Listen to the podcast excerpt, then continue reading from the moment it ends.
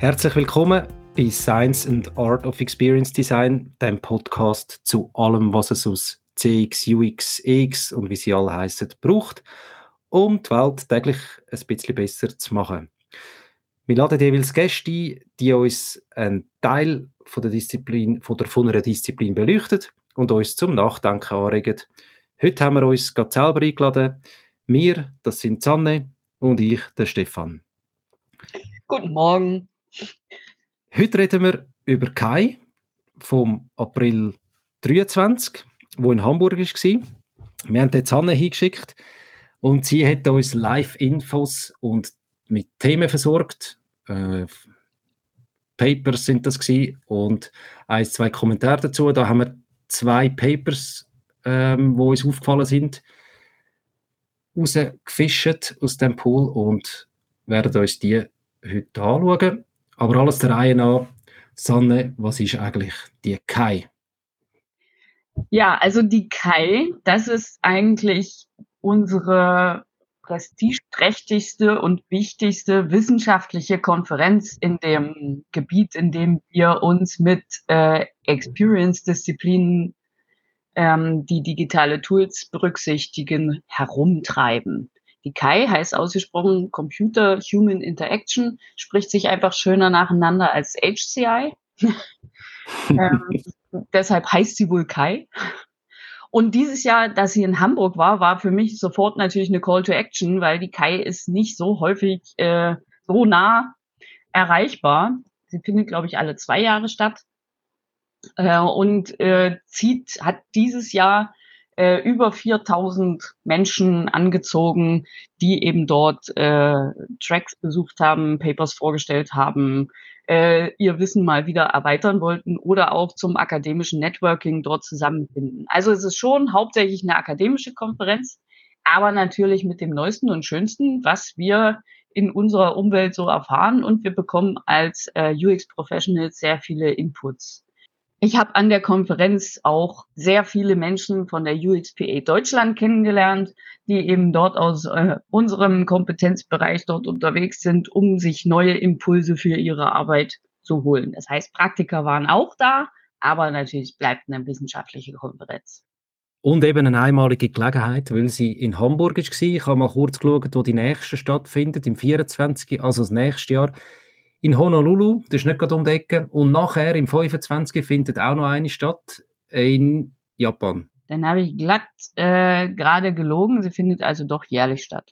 Ja, aber immer eigentlich, ich habe gemeint, immer einmal ein bisschen näher und einmal wieder weiter weg. Jetzt sind die nächsten zweimal sehr weit weg. Wir haben halt nicht nur zwei Kontinente und äh, da versucht die Kai ja auch inklusiv zu sein. Das versucht sie auch über die ganze Zeit hinweg.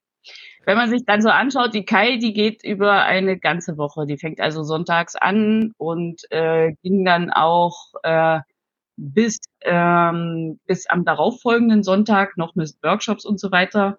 Die Hauptkonferenz findet aber von Montag bis Donnerstag statt. Das heißt von Keynote bis Closing Note. Das sind die Haupttage, die dort stattfinden. Grundsätzlich ist so eine wissenschaftliche Konferenz in Tracks aufgebaut. In den Tracks gibt es dann wieder Sessions. Also dort werden quasi die Papers und die Vorträge demzufolge zu diesen Papers zusammengefasst. Und was ich natürlich äh, hauptsächlich besucht habe, sind dann eben Tracks zu Visualisierung, zu äh, Kooperation und natürlich die Alternative Kai. Das ist immer sehr spannend. Das sind Papers, die passen nicht in die restlichen Tracks rein. Die untersuchen irgendwie was Merkwürdiges zum Beispiel. Ähm, und da war äh, ein Paper dabei, die haben ein Netzwerk von Bananen gebaut. Jetzt kann man sich fragen, wozu braucht die Welt ein IoT-Netzwerk, wo Bananen miteinander über Kontinente hinweg kommunizieren? Das ist eine sehr gute Frage. Aber sie haben untersucht, wie die Zusammenarbeitsmechanismen funktionieren, wenn man so eine Aufgabe sich stellt. Und dort ging es dann eben auch darum, die Sensoren zu verbauen. Wie kommunizieren die miteinander? Äh, was lernen wir über diese international kommunizierende Sensorik zwischen den Bananen und äh, welchen Einfluss die Satire und der Spaß zwischendrin, weil man ja seine Bananen dann auch noch dekorieren konnte, welchen Einfluss das auf die Zusammenarbeit hat. Es war ziemlich cool. Also einmal ein bisschen fachfremdere Themen oder ähm, vom, von der Fragestellung ein bisschen lustige Themen. Wie ja. kommt denn so ein Track zustande? Du hast mal auch noch Papers angetönt. Was, vielleicht kurz, was ist das Paper oder wie kommt das dort rein und wie kommt so ein Track zustande? Kann da jeder Bild? Na, jeder Bild. ähm, also es gibt einen Einreichungsprozess, wo Wissenschaftler ähm, einen sozusagen einen Call for Papers bekommen, der vielleicht auch thematisch orientiert ist. Also welche Themen sucht man für äh, das kommende Event und äh, kann dann ein, eine Publikation dafür vorbereiten. Das sind zwischen vier und zwölf Seiten Text, die aber natürlich sehr viel Forschung enthalten, sehr viele Überlegungen, warum man jetzt dieses Paper schreiben kann und wie man dann zum wissenschaftlichen Diskurs beiträgt. Und äh, diese Papers reiche ich, also so ein Paper reiche ich zum Beispiel ein auf einen Track, der thematisch zu mir und meiner Forschung passt. Und dann wird das von anderen Wissenschaftlern angesehen, die die Qualität sicherstellen sollen. Also passt das Thema in den Track, ist äh, die wissenschaftliche Rigorosität, also ist das Vorgehen in Ordnung, was man darin gemacht hat, ist das nachvollziehbar, könnte man also theoretisch diese Forschung unter den gleichen Bedingungen wiederholen und es würde wieder dasselbe rauskommen. Das ist ein wichtiger qualitativer Wert. Und natürlich lernen wir irgendwas daraus, was äh, unsere Welt insgesamt ein bisschen weiterbringt. Dieses Feedback geht dann zurück an die Autoren, die dann die Nachricht dafür bekommen, entweder sie sollen das nochmal überarbeiten oder es ist schon akzeptiert oder es wird abgelehnt. Und die Kai hat wirklich äh, eine sehr hohe Ablehnungsquote, weil sie eben die qualitativ hochstehendste Konferenz ist, äh, wo sehr viele, sehr, sehr viele Wissenschaftler äh, ihre Papers einreichen. Und demzufolge ist die Annahmequote relativ niedrig. Und wir sehen dann hier die Creme de la Creme. Also die, die vortragen, sind die akzeptierten Papers. Und das ist dann wirklich die Sahnehäubchen der wissenschaftlichen Forschung. Also sehr hohe Qualität. Gibt es vergleichbare Konferenzen? Also für unseren Bereich gibt es auf dem Niveau von der KAI vermutlich nichts, was auf dem Niveau vergleichbar ist. Aber eine Konferenz, die wir immer regelmäßig in der Nähe haben, das ist die Mensch und Computer. Das ist, die ist ein bisschen zugänglicher. Ähm, die hat auch einen separaten Practitioners Track normalerweise. Die findet in Deutschland statt und äh, in diesem Jahr fand sie ja auch in, in der Schweiz statt. Wenn wir gerade bei der Schweiz sind, was unterscheidet denn Kai von einer Konferenz in der Schweiz? Ja, ich will jetzt nicht Apfel mit Birne vergleichen, aber die Kai ist einfach eine internationale Konferenz, die alle Wissenschaftler in diesem Forschungsbereich anspricht. Sie kann ja auch mal in der Schweiz stattfinden. Da hätte wahrscheinlich niemand was dagegen. Hätte sie schon mal in der Schweiz stattgefunden, weißt du das? Ja, das weiß ich gar nicht. Weiß jetzt auch nicht, ja. Wäre noch spannend, hä? Ja. Äh, dass mal in der Schweiz könnte stattfinden nächste Kai, also weiter weg in Honolulu im Mai 2024 und nachher dann nochmal, ja, nein, nicht nochmal, sondern auch ein bisschen weiter weg in Japan, in Yokohama. Mhm. Gut, jetzt haben wir zwei Paper rausgefischt aus dem Pool. Mhm. Beim einen geht es um das Thema Charts und wie damit gelogen kann werden oder die Wahrheit ein bisschen verzerrt wird. Oft in diesen Charts. Mhm. Ähm, das schauen wir an. Und das andere ist äh, das Paper von der University of Washington, wo es ums Verständnis über Ko Kollaborationspraktiken und im Einsatz von Tools in Softwareorganisationen von UX-Professionals geht. Wir fangen aber mit dem Chart-Paper an. Das ist von der University in Utah äh, von vier Personen. Und wir tun da übrigens die Papers oder äh, die Quellen dazu in die Show Notes rein, dass ihr die könnt nachvollziehen ähm, Fangen wir mit dem Chart-Thema an. Das ist ja auch ein, bisschen ein Ding von dir, oder? Mhm. Ja. Vis Visualisierungen. Äh, darum haben wir das, das ist uns das sicher auch aufgefallen. Erzähl, um was geht es? Was haben Sie untersucht? Also jetzt müssen wir, jetzt müssen wir kurz fair sein. Äh, wissenschaftliche Papers, da müssen wir mal, also das Paper heißt Misleading Beyond Visual Tricks. How People Actually Lie with Charts. Und die Autoren, ähm, Lisnik, Polychronis, Lex und Kogan haben untersucht, was führt denn eigentlich dazu, dass ein, eine Visualisierung, also wirklich eine Datenvisualisierung, äh, überhaupt zu einem Missverständnis führt und welche Missverständnisse gibt's. Und das Spannende, was, ähm, was die Menschen sehr natürlich getriggert hat in der letzten Zeit, ist die ganze Diskussion um äh, die Verhaltensvorgaben an die Bevölkerung im Rahmen von Corona oder von Covid. Ähm, und sie haben dort Tweets untersucht. Ja, also damals hieß das noch Twitter. Heute X, hä? Und äh, dort hat man eben untersucht, wenn Menschen dort eine Grafik posten, ähm, führt das jetzt, äh, führt das zu einem Missverständnis? Wann führt das zu einem Missverständnis? Und ist das böswillig oder nicht böswillig oder hat man an der Grafik manipuliert? Und ähm, sie haben natürlich über einen sehr sophistizierten Weg ausgewählt, welche Tweets sie wie anschauen. Also alle Tweets anschauen. Das wären wahrscheinlich, ja, die Ausgangszahl waren 2,2 Millionen. 2,2 Billionen, hä? Ah, Milli Milliarden. Milliarden, hä, wäre das? Also wirklich ähm, eine unglaublich große Zahl an mhm. Tweets, die kann man natürlich nicht auswerten. Das heißt, sie haben über einen sehr sauberen Prozess äh, quasi eine Zufallsstichprobe aus diesen Tweets gezogen, um die dann genauer anzuschauen. Und das, das heißt, haben Sie von Tweets von, von Mai 2020 bis September 2021. Genau. Der Zeitpunkt haben Sie das angeschaut. Genau. Und all mit einem Bezug auf Covid-Pandemie. Richtig. Und dann natürlich mussten sie noch eine Grafik enthalten und ähm, in englischer Sprache sein, damit das, damit sie nicht äh, zu viel da sich übersetzen müssen und so weiter. Und dann sind es am Ende noch fast 10.000 Tweets, die sie dann tatsächlich ausgewertet haben.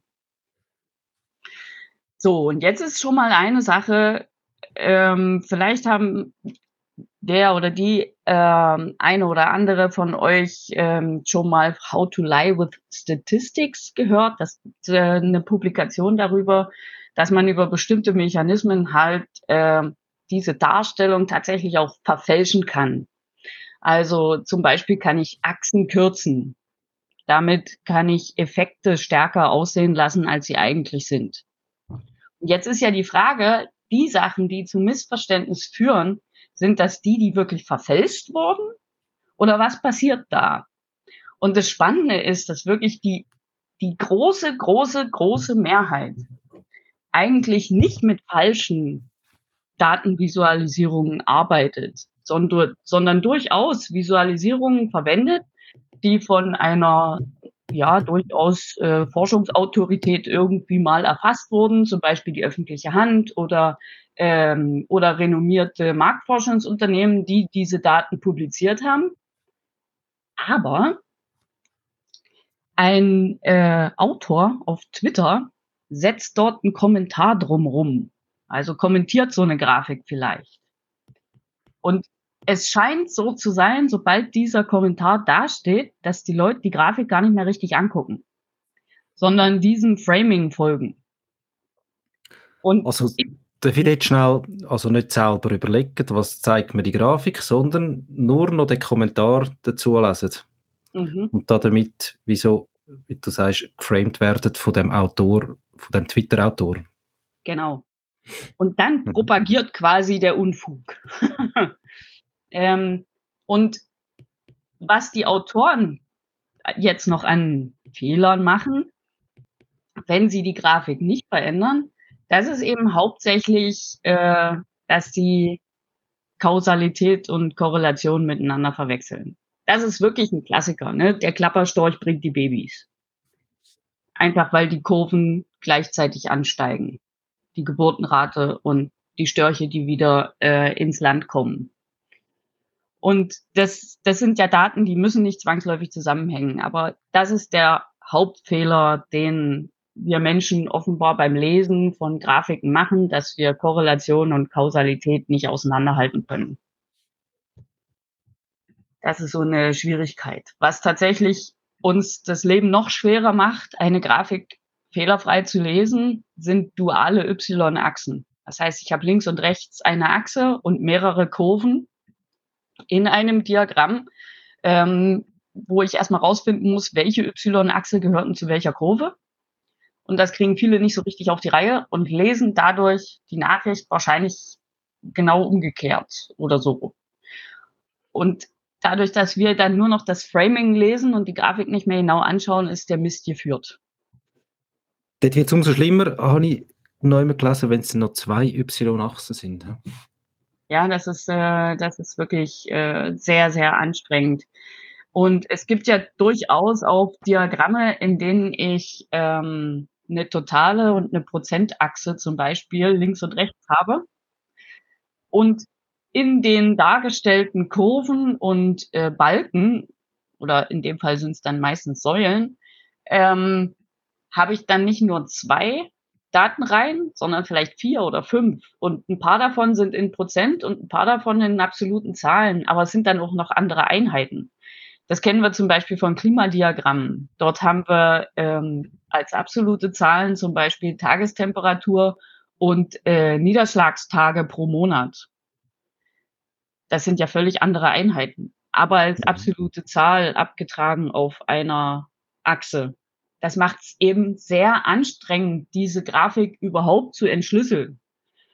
Und da passieren Fehler. Also hier auch wieder äh, lieber einfach, ja? lieber mehr als ein Diagramm, als dass man alles ganz clever miteinander kombiniert. Da kennen wir ja auch den Satz, choose obvious over clever. Mhm. Also was irgendwie eindeutig ist, ist irgendwie doch ein bisschen besser als äh, irgendwie was clever miteinander kombiniert ist. Es wird auch noch von der, also ich, ich finde, es passt gerade zu dem Thema von der Scientific Literacy geredet. Mhm. Also, dass man halt, ja, es gibt, es, wenn jetzt du auch wenn man jetzt wieder Vergleich zu der KI, KI ist eine wissenschaftliche Konferenz, oder? Mhm. Sprich, geht man mit einem wissenschaftlichen Anspruch daher. Und mhm. so gibt es halt auch Nachrichten oder Berichte oder Papers über ein Thema, wie zum Beispiel Covid-Pandemie. Mhm. Und dass das nicht für jeden zugänglich ist, das ist ja wie auch klar, oder? Und dass es halt dann, wenn es publiziert wird, in, die breite Öffentlichkeit, das ist ja mit auch ein Problem, oder? Also ich muss, wenn ich mich ums Thema Covid äh, mit etwas veröffentlichen, muss ich mich schon mit einem, ja, finde ich, für uns, für uns ein heftiges Thema auseinandersetzen ähm, und da die Zusammenhänge auch verstehen. Ja, und das ist halt, das ist, das ist eben nicht ganz so einfach. Wir können, wir können uns die Konsumation von Daten einfach nicht so einfach machen, wie wir mhm. das, wie wir das normalerweise machen. Also es gibt dort halt auch das Phänomen der Rosinenpickerei. Äh, das finde ich halt auch immer, oder Cherrypicking. Auf Englisch steht es ja. Genau, ne? Cherry. ähm, da suchen wir uns halt die Informationen, die äh, eigentlich uns unsere Meinung selbst bestätigen und nehmen nur diese Informationen an und die anderen lassen wir weg und. Da fühlen wir uns wohl, oder? Ja, genau. Und das ist halt natürlich sehr schwierig. Wissenschaftlern wird da von Anfang an ähm, in den Kopf reingehämmert, wenn etwas zu gut klingt, um wahr zu sein, dann ist es es wahrscheinlich nicht. Und äh, es, wo, wofür gibt es denn wirklich empirische Evidenz? Und wir schlagen uns dann auf die Seite, wo am meisten empirische Evidenz dafür da ist. Äh, und nicht auf die Seite, wo irgendeine empirische Evidenz dafür da ist. Da ist ein Unterschied dazwischen. Äh, aber auch eben, was du sagst, eben diese Scientific Literacy ist eben besonders schlimm in Korrelation und Kausalität. Das ist eben so, du kannst nicht sagen, dass das eine durch das andere verursacht wurde, also ein Ursache-Wirkungszusammenhang nachweisen, wenn du nur Daten von einer Seite hast. Also äh, zum Beispiel gab es da so ein Diagramm, was zeigte, ähm, dass nur ganz wenige Menschen, die Masken tragen, tatsächlich erkranken. Aber du kannst nicht die Aussage machen, dass Masken wirken auf der Basis dieser Daten, weil du müsstest dafür auch die Zahlen haben, ähm, wie viele denn erkranken ohne Maske. Mhm. Und dort quasi den äh, Zusammenhang äh, erst statistisch nachweisen, um diese Aussage machen zu können. Und das ist halt, das sind halt so Feinheiten, die weiß ja nicht jeder. Und ich finde, dass wenn ich eine öffentlich zugängliche Grafik publiziere, gerade aus der öffentlichen Hand oder so, sollte ich genau solchen Missverständnissen vorbeugen. Das ist meine Pflicht eigentlich, finde ich. Also auch eine Verantwortung, oder, die ich trage? Absolut. In dem Moment, wo so etwas publiziert wird, gerade in einem öffentlichen Kontext, eben nicht rein wissenschaftlichen Kontext, sei es eine Fachzeitschrift oder eine ähm, eben wissenschaftliche Konferenz, oder? Mhm. Ähm, und das ist ja da sehr oft passiert, oder? Ja. Also es ist natürlich auch geschrauen worden nach Informationen und Daten, mhm. muss man auch sagen. Mhm. Und ja, wenn man vielleicht in jemand reinschreit, muss man auch damit rechnen, dass etwas rauskommt. Ja. Aber dass die Leute nicht ja. damit können umgehen das, umgehen das ist äh, schon die Verantwortung eigentlich von den Autoren auch.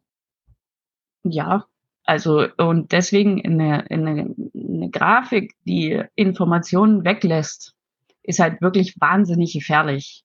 Wenn sie dann auch noch aus dem Kontext des Textes, der zu ihr gehört, herausgerissen wird, wird es halt noch mal schlimmer. Ähm, dann gab es auch noch so das Phänomen, dass man äh, irgendwie einfach mal eine Querlinie in das Diagramm zieht, so wie eine künstliche Schwelle. Und da haben dann irgendwie alle das Gefühl, ah, wenn wir da drüber sind, dann ist gut, oder wenn wir da drunter sind, dann ist schlecht.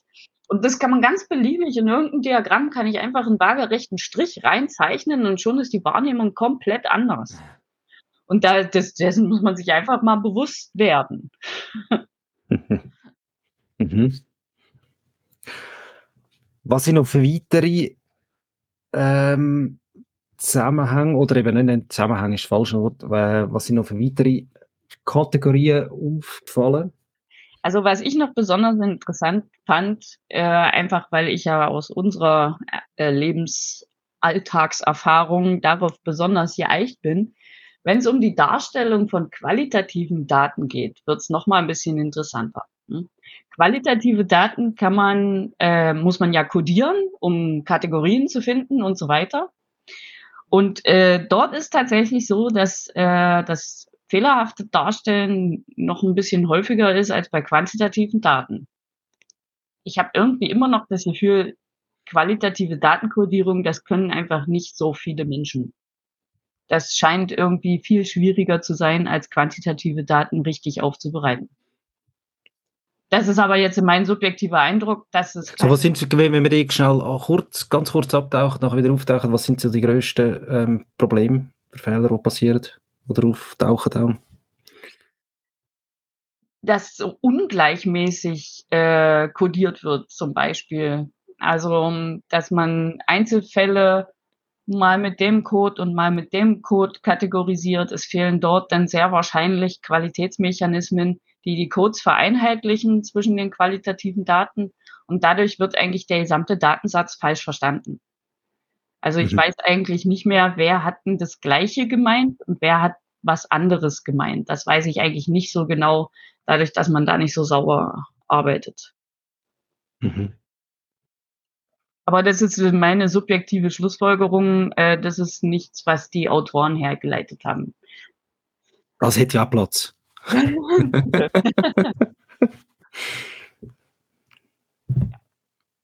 ähm, aber bei den qualitativen Daten sind wir gewesen, wenn wir jetzt kurz wieder auftauchen und die darzustellen in einer Chart, ist nicht ganz einfach. Ähm, ja, also ich meine, letztlich ist ja der Prozess, ich fasse irgendwie zusammen, was Menschen mir gesagt haben oder was ich beobachte, ha beobachtet habe und ich finde so Kategorien, in denen ich irgendwas bestimme. Und die kann ich natürlich auch quantitativ auswerten. Das heißt, ich kann jetzt sagen, zwölf Leute haben das und das gesagt. So zum Beispiel. Und äh, diese Aufbereitung, die funktioniert dann wieder fehlerfrei, aber eben die Probleme stecken in der Kategorisierung. Das war das Thema, Thema bei den qualitativen Daten, äh, die in den Diagrammen dargestellt wurden. Was ist so schnell aufgefallen von der Studie oder vom Paper? Ich fand, also ich fand ehrlich gesagt Ihren Einstieg, äh, als Sie das Paper vorgestellt haben, sehr interessant. Sie haben dort eine Grafik gezeigt, die scheint äh, vor allem die amerikanischen äh, Teilnehmer der Konferenz emotional sehr bewegt zu haben. Ist aber schon eine etwas ältere Grafik gewesen. Ähm, die zeigt die Entwicklung der Todesfälle durch, äh, ja, durch Waffengewalt in Florida. Die Grafik ist von 2014, ist also mhm. schon ein bisschen älter. Äh, und Es ist interessant, es hat eine invertierte Achse. Das heißt, sie zeigt nicht ansteigend von 0 bis 800 Fälle, sondern äh, von oben nach unten 0 bis 800. Und dadurch sieht die Kurve, wenn man nur kurz drauf guckt, aus, als würde sie sinken. Dabei steigt sie. Das ist schon echt fies, ne? Also das wäre dann, es ist fies, ist dort die Visualisierungsart. Es ist korrekt, oder? Dargestellt. Ja. ja. Aber eigentlich so, sag jetzt mal, visuelle Tricks braucht. Ja. Ähm, um das so auf, auf die eine Seite auf der Waagschale zu legen. Oder? Und eben beim Verfälschen, da gibt es halt wirklich so äh, sehr typische Tricks, die man kennt, eben das Verkürzen der Achse, das Invertieren von Achsen, mehr als eine Achse zu verwenden. Das gehört zu den visuellen Tricks. Mhm. Auch ähm, ähm, eben diese ganzen Kategorien dann zu reduzieren, wenn es um qualitative Daten geht, äh, nochmal zusammenzufassen, obwohl das gar nicht mehr zusammenzufassen wäre. Äh, das sind schon sehr hässliche Tricks, die da beim Verfälschen passieren. Und was wir ja aus unserer Realität noch kennen, ist zum Beispiel auch das, den falschen, das falsche Diagrammtyp zu wählen. Wenn ich zum Beispiel mehrere Datensätze miteinander vergleichen soll und immer nur Kreisdiagramme nebeneinander darstelle, wird es für mich als Betrachter sehr schwer, diese Daten miteinander zu vergleichen. Also jetzt sind wir eigentlich bei dem Punkt schon, wo können wir achten darauf, wenn wir Daten visualisieren. Also eben nicht immer Kreis, Charts oder die ähm, Kuchendiagramm, oder? Wie man ja. sagt. Ähm, Donuts funktionieren auch nicht besser. Ne? Ich, ich, weiß auch gar nicht, wann die Donuts eigentlich so in Mode gekommen sind. Äh, vielfach finde ich die sehr sperrig, auch für Visualisierungen. Aber wenn meine Daten zum Beispiel nicht Teile eines Ganzen darstellen, dann ist das auch sowieso ein falsches Diagramm. Aber da gibt's ja die beliebigsten äh, Versionen, warum man jetzt sich für ein Kreisdiagramm entscheidet. Aber der Diagrammtyp sollte der Aufgabe, der Betrachtungsaufgabe eigentlich entsprechen. Und wenn ich halt Daten miteinander vergleichen soll, dann ist es nicht das Kreisdiagramm, dann sind es Balken oder Säulen. Äh, auf diesen Diagrammtypen kann ich viel besser äh, Vergleiche anstellen, genauso wie mit Kurven. Aber das Kreisdiagramm geht einfach nicht. Das ist kein Designentscheid, oder? Sondern viel vorher. Wie, was will, was will ich für, ein, für Daten darstellen? und ja. wo, äh, in welchem Kontext stehen die gerade, oder? Das ist eigentlich also, die, die Anforderungsanalyse, genau, die, die zu dem Punkt kommen muss, äh, hey, es gibt nur noch diesen Lösungsraum. Und dafür muss ich halt die Betrachtungsaufgabe genau definieren. Das muss mir einfach wirklich, wirklich klar sein. Auf was können wir so, so schnachten in unserem Alltag? Äh, dass wir das Auge führen und eine visuelle Hierarchie herstellen. Also das, was wirklich das sein soll, was ich kommuniziere, was ich kommunizieren möchte als Autor von so einer Grafik. Das sollte natürlich auch bei dem, der es betrachtet, ankommen. Und wenn es wirklich eine wichtige Information ist, und gerade bei Covid und Corona hätte ich gesagt, dass solche Informationen tatsächlich sehr wichtig sind, weil es ja die ganze Bevölkerung in so emotionale, ungemütliche Zustände gebracht hat, dann muss man das halt testen ob die Nachricht wirklich ankommt, die ich senden möchte mit dieser Grafik. Weil von einem ganz langen Text, wo eine Datenvisualisierung drin ist, werden sich die Leute die Beschriftung an der Grafik oder die Grafik selber viel besser merken können als den Fließtext. Und wie man Was? an Twitter sieht, sie nehmen die Grafik raus ohne den Fließtext und der ist dann weg. Das heißt, die Grafik hat schon eine echte Bedeutung. Also Adit, Overview First Detail on Demand und ich kann nicht alles in die Grafik hineinpappen, was natürlich dann zusätzlich ähm, die Gefahr hat, dass man eben nicht nur die Overview-Grafik oder Chart zeigt und das Detail, also das Fließtext sein, mhm. ähm, nicht mehr mitnimmt, oder? Ja. In einer Verbreitung über Twitter zum Beispiel, ja. Und dank, dank Edward Tufte kennen wir das Phänomen mit äh, Data-to-Ink-Ratio optimieren. Das ist wirklich, also was an Dekoration da dran ist, was eben Rauschen in so eine Grafik reinbringt, weg. Einfach weg. Ähm, ein wichtiger Punkt, wo ich finde, ist, ist aber da jetzt nicht im Paper beschrieben oder ich habe es äh, nicht gesehen, ist wie auch der Umgang mit Farben, ganz ehrlich. Mhm. Zum einen, äh, dass sie lesbar sind, oder? Das Thema Accessibility. Aber zum anderen auch das Framing von einer, von einer Information. Also mache ich etwas rot, mache ich etwas grün. Mhm. Ähm, mache ich etwas kleiner, mache ich etwas grösser, oder? Ähm, kann ich natürlich auch die Leute framen. Oder? Absolut. Und das ist ja auch das Thema, visuelle Hierarchie. Du musst das Auge führen. Das Auge mhm. muss als erstes an eine Stelle kommen, wo es den Überblick bekommt und muss sich dann die Details suchen können. Und das geht halt nicht, wenn alles wahnsinnig bunt ist und noch 3D-Effekte drauf hat und so weiter. Ich habe immer die Vermutung, wenn da tatsächlich Experten dran waren, die diese Visualisierung gemacht haben mit diesen vielen visuellen Zusatzinformationen, dass dann irgendjemand nicht will, dass die Menschen die Grafik genauer anschauen. Ich habe eine andere Vermutung, und zwar, das wird einfach noch am Schluss reingepfatscht. Das bleibt so lange so eine, ähm, so eine Chart äh, irgendwo in einem Excel und so, wo der Profit rauskommt und dann wird es publiziert und irgendeiner kommt noch drauf, oh weißt du was, komme ich nehme noch die Chart rein. Das ja. ist meine Vermutung von diesen, also sage jetzt mal, Fehlern, die da im Paper erwähnt werden, oder mit diesen komplexen Grafiken, oder? Die sind nicht aufbereitet für die Allgemein, also die meisten, die erwähnt werden, nicht für die mhm. Allgemeinheit. Mhm. Dass das so passiert. Oder kann passieren. Das ist so. Mhm.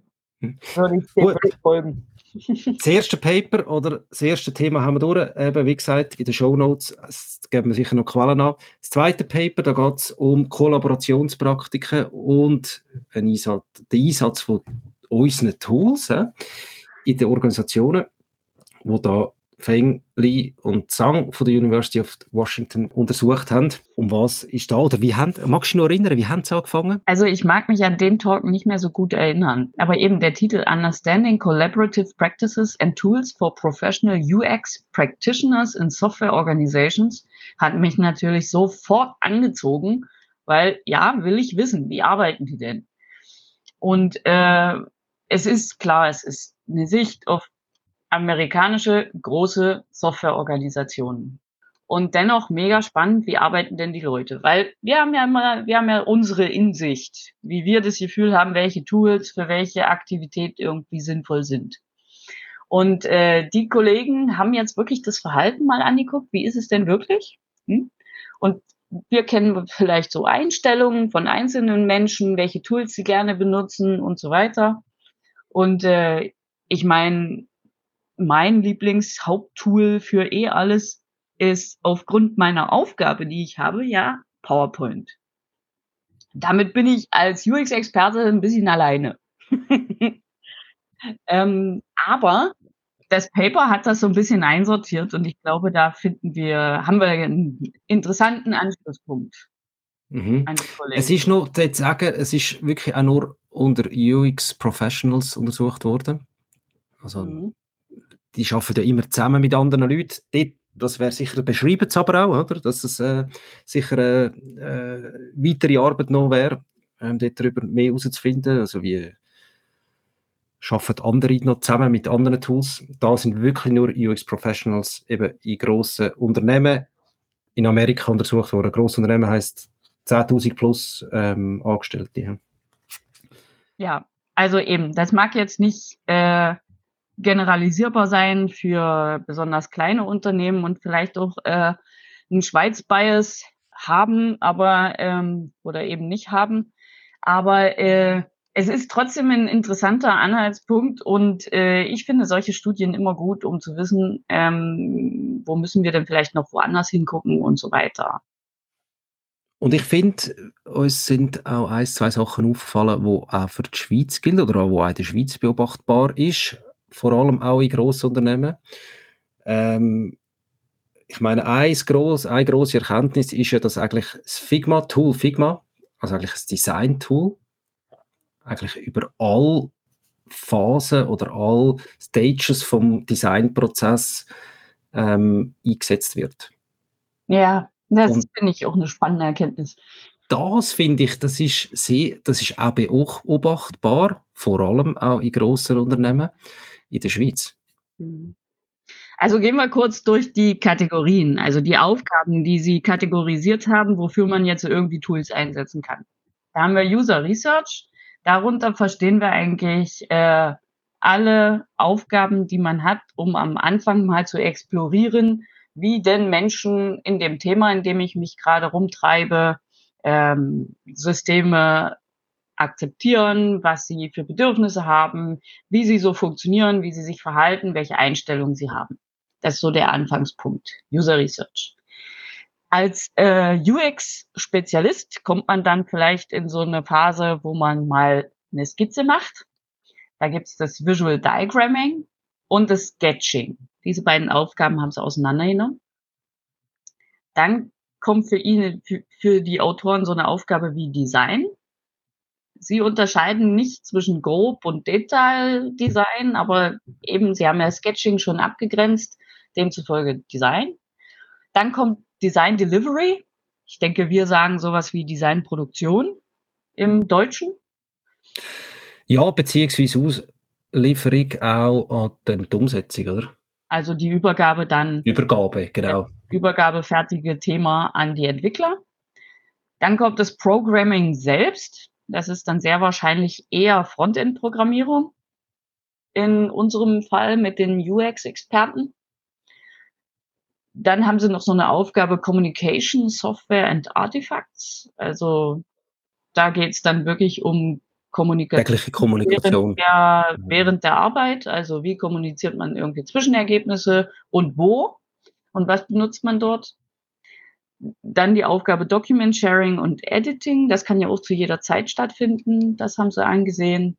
Project Management und schließlich Presentation, was für mich eigentlich, wenn ich der Beschreibung folge, sowas ist wie die Anschlussfähigkeit von dem, was wir tun, innerhalb des Teams Richtung Stakeholder beschreibt während Communication Software and Artifacts eher die Kommunikation und die Anschlussfähigkeit vom Experten Richtung Team äh, beinhaltet.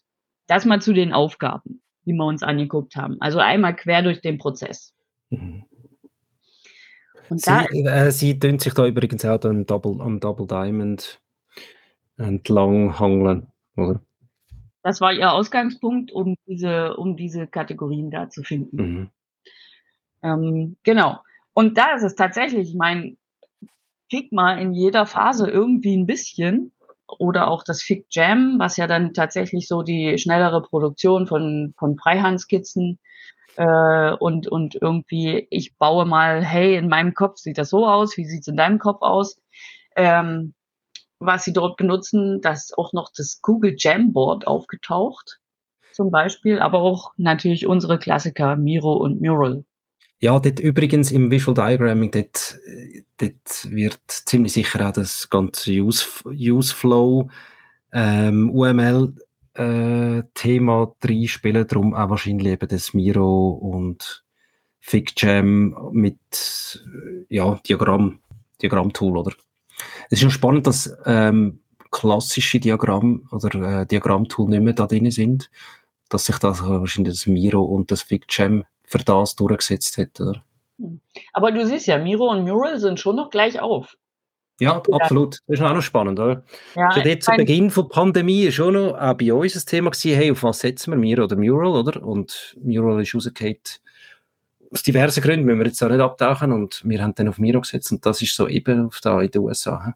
Mhm.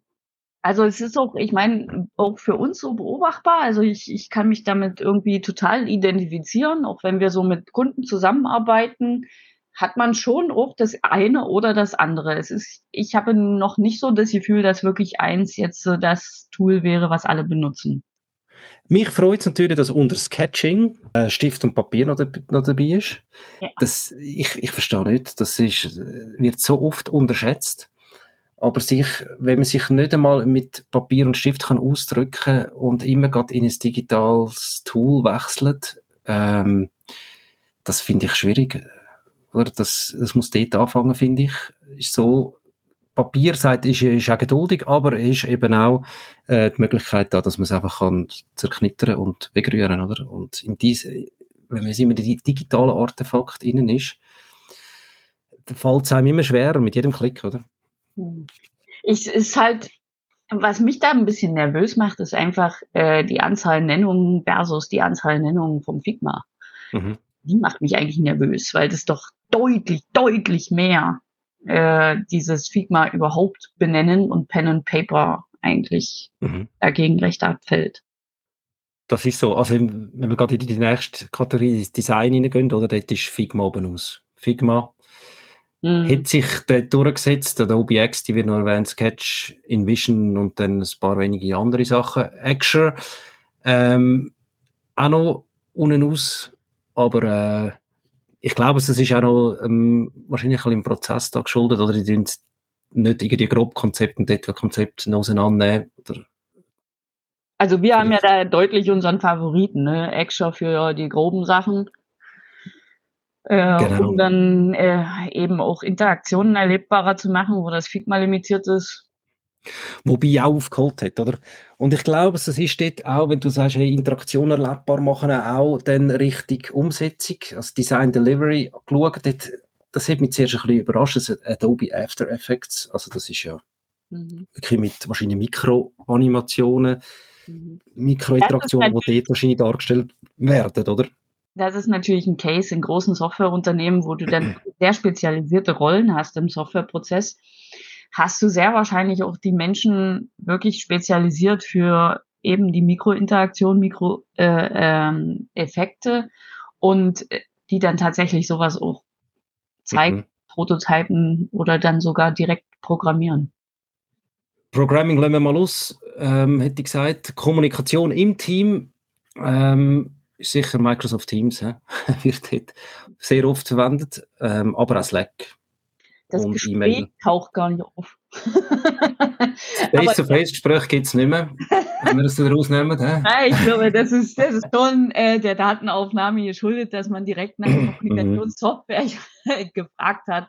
Äh, also ich denke schon, dass wir tatsächlich noch irgendwie miteinander sprechen. Aber ich meine, Calls, also wirklich das Telefon in die Hand nehmen, gibt es ja auch noch.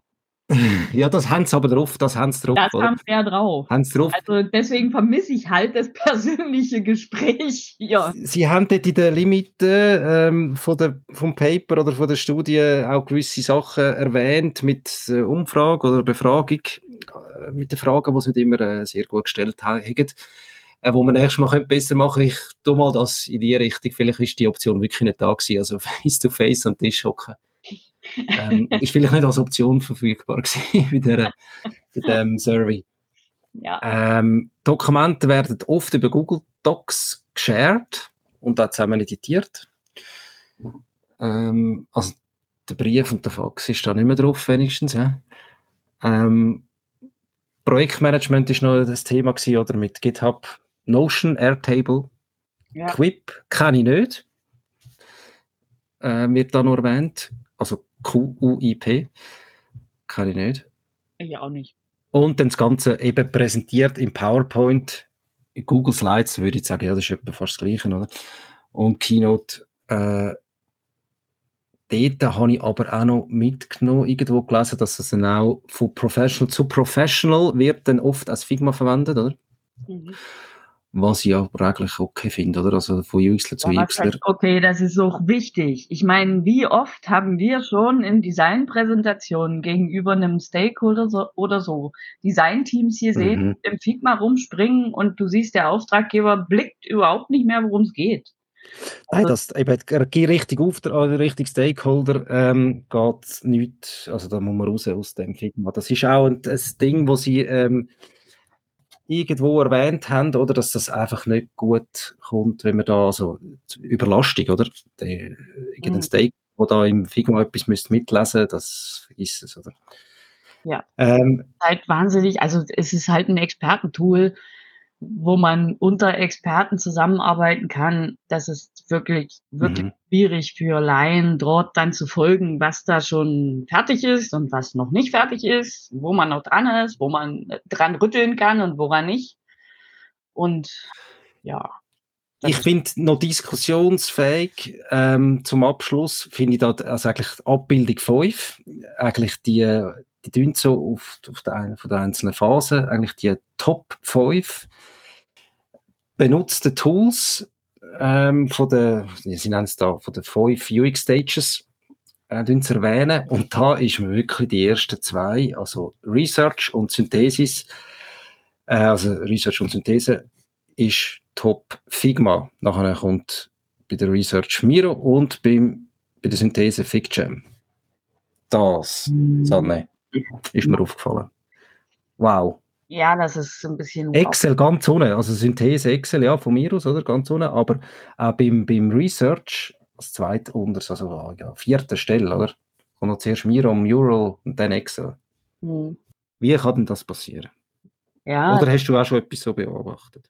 also Miro habe ich beobachtet. Und zwar hat, ähm, hatte ein BA-Team Beobachtungen im Feld gemacht und die Beobachtungen im Miro dokumentiert mit Post-its halt. Und äh, es ging um Beratungsgespräche und ein Beratungsgespräch dauert ja ungefähr eine Stunde oder 45 Minuten bis eine Stunde. Und es waren pro Beobachtung maximal zwölf Post-its. Das Mhm. heißt, ähm, wir haben irgendwie alle vier Minuten mal was aufgeschrieben. Da habe ich das Gefühl, da sind doch ein paar Daten verloren gegangen. Aber so kommt sowas zustande. Also im Research, dass man quasi den Weg über Feldnotizen nimmt und nicht über vollständige Transkripte. Das ist auch nicht immer nötig, das sage ich gar nicht.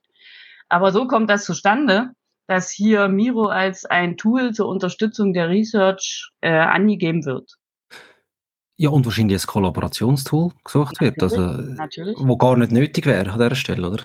Dass man zusammen kann Sachen drauf erfassen gibt es eigentlich nicht, oder? Ich meine, die Beobachtung ist wahrscheinlich einer in einem Gespräch gehockt, oder? Da hätte ich auch irgendetwas Ja. anderes können nehmen. Papier und Stift, Excel, was auch immer. Ja. Ähm, Papier und Stift ist oft ja sehr hilfreich bei den Aufzeichnungen, äh, wenn man Interviews führt oder auch Beobachtungen macht. Kommt da nicht mehr vor. Kommt gar Kann- nicht. Mhm. Ganz schlimm. Ah, mal im, im Lo-Fi-Design, oder? Sketch, natürlich. Ähm, wo man das könnte reinzählen. Ah, Pen and Paper, zweite Stelle, ja. Aber jetzt äh, im Research-Teil gibt es Ja, das ist, das ist halt ein bisschen schade. Also, Mhm. wenn uns jemand zuhört, versucht doch wieder mal Papier und Stift zu verwenden. Ähm, oder eben, also Miro hat keine strukturierte Datenerfassung. Das heißt, die Daten, die im Miro sind, die sind danach tot, aus meiner Optik. Das heißt also, das Exportieren von Daten, um sie dann weiter zu verarbeiten, zum Beispiel noch quantitativ zu untersuchen, wird wahrscheinlich schwierig. Also aus meiner Welt ist dann wie das Datum tot.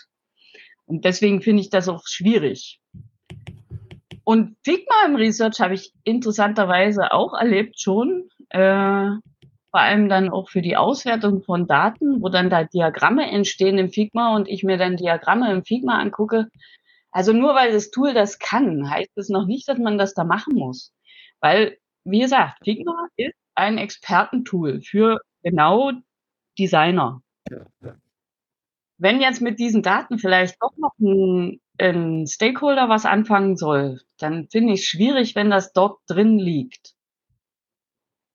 Äh, also ein Business Analyst, ich kenne genug Firmen, wo die UX-Experten Zugriff auf Figma haben und Business Analysten genau nicht. Und dann wird's halt seltsam, wie kommen die an diese Daten ran? Und die müssen immer wieder jemanden fragen, können das nirgendwo systematisch abgelegt finden.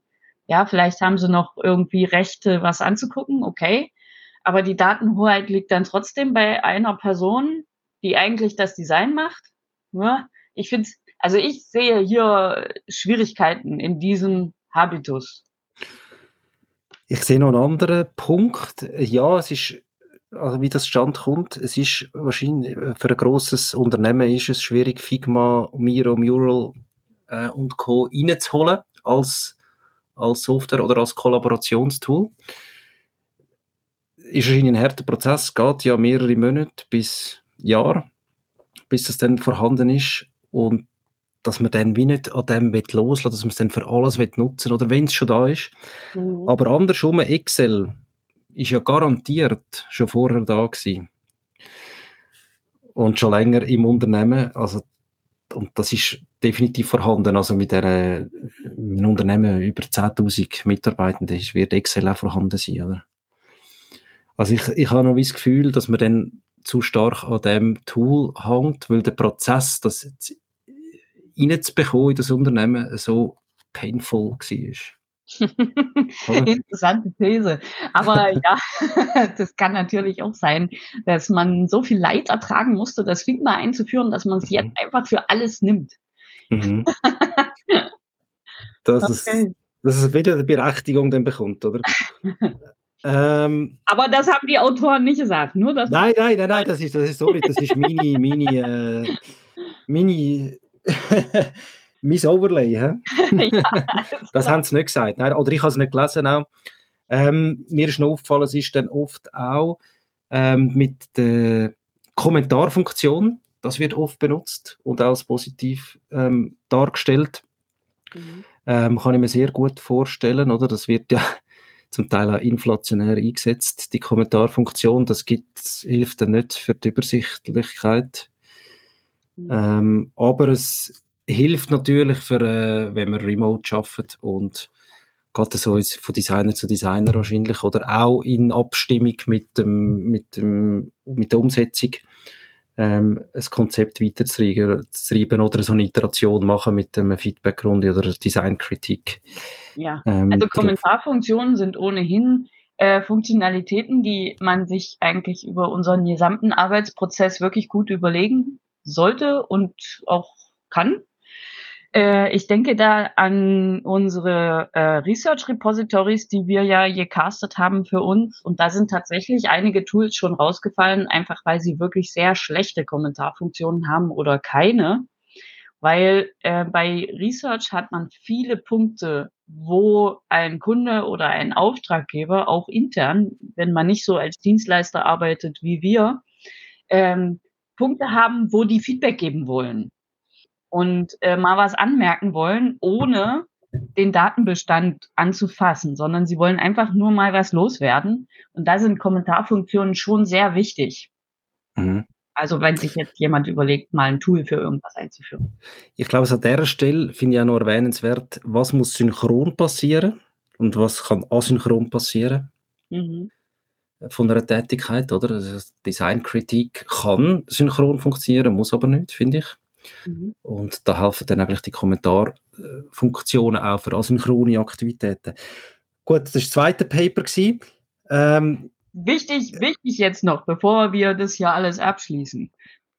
Wenn ihr euch das Paper selber nochmal reinnehmt und vielleicht euch daran überlegt, welche Tools ihr zur Unterstützung vom UX-Prozess oder eurem Double Diamond auswählen wollt, ähm, versucht es bitte zu hinterfragen, ob es wirklich schlau ist, dem, dem Habitus zu folgen oder ob ihr euch nicht anhand von anderen Kriterien überlegen solltet, welches Tool in eurer Toolchain die, das richtige wäre. Also nur weil alle das Figma überall benutzen, muss das nicht richtig sein. Das ist doch eine gute Erkenntnis von heute, das Tool für Tätigkeit hinterfragen. Dann auch noch wichtig finde ich, Stift und Papier ist immer noch eine Option. Ja. Miro hat kein, Miro und Figma kann man sagen, keine Möglichkeit, Daten strukturiert zu fassen. Das muss man auch für die Weiterverarbeitung von Daten im Auge behalten. Also Excel hat da durchaus mehr Möglichkeiten. Excel oder es gibt noch andere natürlich.